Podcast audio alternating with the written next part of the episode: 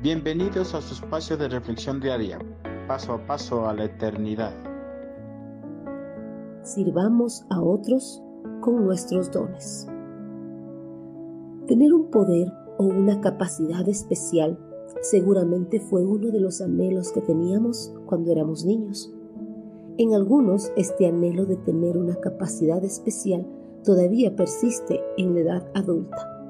En la actualidad, ¿A quién no le gustaría tener el poder de teletransportarse y poder estar en cualquier lugar en un abrir y cerrar de ojos?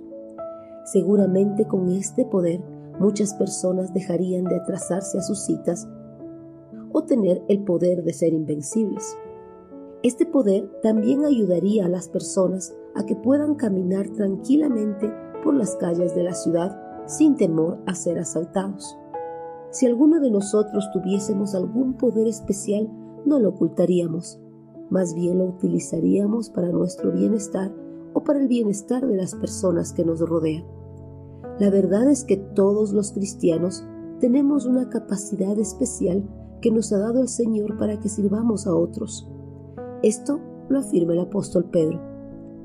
Dios, de su gran variedad de dones espirituales, les ha dado un don a cada uno de ustedes. Úsenlos bien para servirse los unos a los otros. Primera de Pedro 4:10. Cada creyente ha recibido del Espíritu Santo de Dios un don especial. Un don espiritual es una habilidad sobrenatural que Dios concede por su gracia. Cada cristiano, en conformidad al don recibido, tiene una función específica que debe ejercer como miembro del cuerpo de Cristo. Algunos cristianos conscientes del don que tienen creen que tienen el derecho de usarlo como lo consideren conveniente. Otros creen que no han recibido ningún don espiritual. A ambos grupos el apóstol Pedro se dirige mediante este versículo. Él dice que todos los que han aceptado a Cristo Jesús como su Señor y Salvador han recibido algún don espiritual. También recalca que esos dones son para servir a otros. Los dones espirituales son una administración que Dios concede a sus hijos. No deben ser empleados para beneficios egoístas, sino para la gloria y la honra del Señor y para bendición de otros. Cada uno de nosotros como hijos de Dios hemos recibido algún don espiritual de parte del Espíritu Santo.